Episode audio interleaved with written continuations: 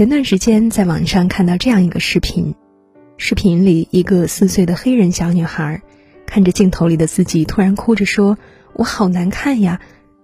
一旁的阿姨赶紧抱着她安慰她。沮丧的表情让很多网友都很心疼，人们纷纷跑到这条视频的下面去安慰她。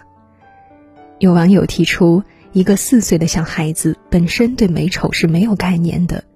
肯定是有人给他灌输过这种观念。面对语言暴力，不知道你有没有过这样的感受？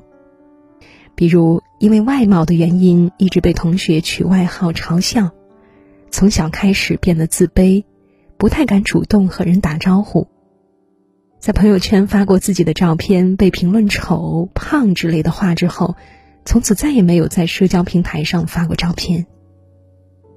语言评价是一种潜在的力量，往往可以给一个人造成很深远的影响。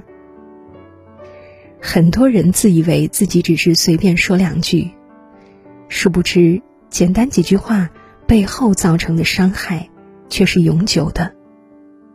改变一个人一句话就够了，轻描淡写的一句话可能会拯救一个人，可能也会伤害一个人。有一个小女孩叫做艾米，是澳大利亚的知名童星。六岁出道，家喻户晓，却在十四岁选择了自杀。因为知名度的提升，她的一举一动都被社交网络放大。不管是高了、矮了、胖了、瘦了，都会有人对她评头论足。即使后来的艾米退出了演艺圈，这样的谩骂也丝毫没有停止，而是越来越盛。很多人开始毫无根据的辱骂、咒骂，甚至让他去死。一个成年人都很难承受的语言暴力，更何况一个小女孩呢？小艾米不知道自己做错了什么，不知道他们是谁，不知道为什么自己会被攻击。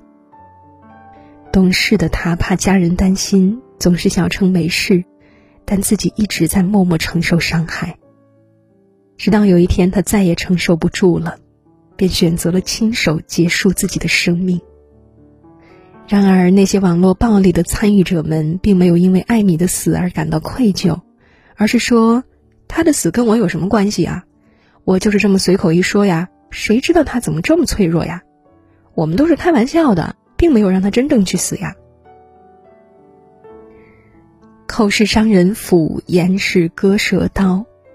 很多时候，你不加思索说出的一句话，都会成为扎在别人心上的一把剑。你用三秒脱口而出的一句话，别人要用一个月、一年甚至更长的时间来消化。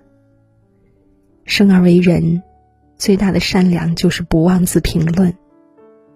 柏拉图说：“智者说话是因为他们有话要说，愚者说话是因为他们想说。”仔细想想，这个世界上绝大多数人肯定都是希望被别人鼓励、夸奖的，而不是被贬损、打击。希望每一句话都可以沐浴着阳光去洒下温暖，而非成为利器伤害人心。之前，一位八十二岁的法官爷爷的法庭直播火了，在一次庭审中，一位违规停车的卡车司机。因为上缴的罚款没有及时接收，背上了双倍罚款。这不过是一次简单的上诉。解开误会后，法官当即判他无罪。没想到庭审结束后，司机却迟迟不肯离去。他向法官爷爷吐露了心声。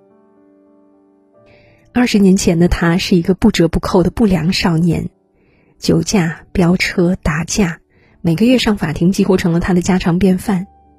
但是当年的这位法官爷爷却温柔的问他一句：“你长大了以后想干什么呢？犯罪，蹲牢房，还是有所作为？”没有愤怒，也没有斥责，仿佛只是在和一个晚辈畅谈着未来。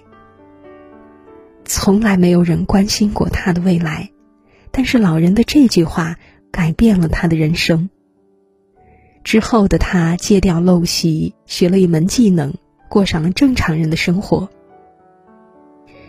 他眼含泪光的告诉法官爷爷：“我现在成为了一名卡车司机了，谢谢您。”正如你永远无法想象一句话的恶意有多大，你也永远无法想象一句话所带来的能量有多大。一句话可以是一个安慰，可以是一种赞美，更可以是你在撑不下去的时候拉你一把的手。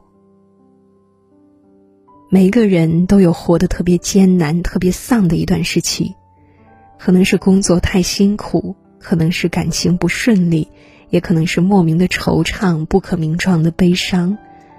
这个时候，偶尔听到几句简单的“你今天真好看”“你的鞋子好特别”之类的夸奖，好像再坏的心情都会变得明朗起来。再不好的事情也会被冲淡一些。生活压力已经够大了，我们需要用温暖的言语滋养彼此。需要给彼此补充一些信心和勇气，才能不断的继续前进。美国著名心理学家丹尼尔·戈尔曼曾经在《情商》一书当中说道：“你让人舒服的程度，决定着你所能抵达的高度。好好说话，让人舒服，是一个人的顶级能力。学会好好说话，谨记三法则：一，少贬低，多夸奖。”不知道你的身边有没有遇到过这样的人，总是喜欢对天对地，看什么都需要点评一番。你精心打扮，穿了一身新衣服，他会说：“你穿这个挺土的。”你晒出自己过圣诞节的照片，他会说：“现在的人就是喜欢崇洋媚外，瞎跟风。”我们要远离那些总喜欢否定别人的人，也不要成为随便否定别人的人。不吝啬赞美是一种善良。更是一种高情商的表现。二，少指责，多安慰。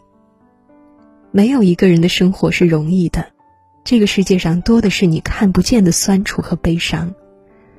遇到事情，少指责别人，不要先入为主的随便评价别人，就是最大的修养。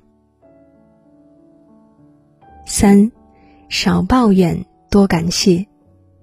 有句话说：“你若爱，生活哪里都可爱；你若恨，生活哪里都可恨；你若感恩，处处可感恩。”学会培养一种懂感恩、会感恩的优点，而不是一味的抱怨、挑刺的能力。好好说话看似简单，其实里头蕴含着大学问，需要我们一辈子好好的学习。愿你我都能够拥有好好说话的能力，内心丰盈，充满爱和温暖。愿你我都能够带着真诚和善意与人相处，彼此尊重，温柔相待。